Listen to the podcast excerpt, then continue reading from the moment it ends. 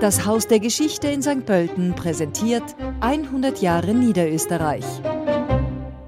Heute vor 100 Jahren, drei Jahre nach dem Zerfall der Habsburger Monarchie, wurde die NEWAG, die Niederösterreichische Elektrizitätswirtschaftsaktiengesellschaft, gegründet. Das war der Startschuss für die flächendeckende Elektrifizierung Niederösterreichs. Eigentümer waren Niederösterreich und Wien sowie öffentliche und private Aktionäre. Die Aufgabe der NEWAG war der Bau von Kraftwerken und die Elektrifizierung bisher unversorgter Gebiete Niederösterreichs.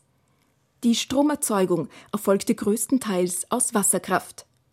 Nach Kriegsende 1945 war das Ziel der NEWAG die Vollelektrifizierung des Landes.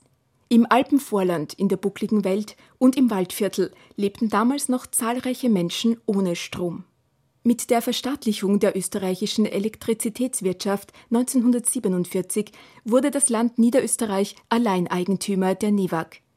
Durch den Bau neuer Kraftwerke hielt die NEWAG mit dem steigenden Bedarf an Stromverbrauch Schritt. 1986 wurde der niederösterreichische Erdgasversorger Neogas mit der NEWAG verschmolzen. Heute besteht die NEWAG in anderer Form und unter anderem Namen als EVN AG als Energieversorgung Niederösterreich. Als Ursprung der EVN gilt das für deren Stromversorgung errichtete Kraftwerk Wienerbruck in den Ötschergräben. Die EVN ist der größte Strom-, Gas- und Wärmeversorger in Niederösterreich. Sie ist bis heute im Mehrheitsbesitz des Landes und hat ihren Hauptsitz in Maria Enzersdorf. Zum Energiegeschäft mit den Sparten Strom, Erdgas und Wärme kam im Jahr 2001 die Wasserversorgung durch die EVN Wasser GmbH.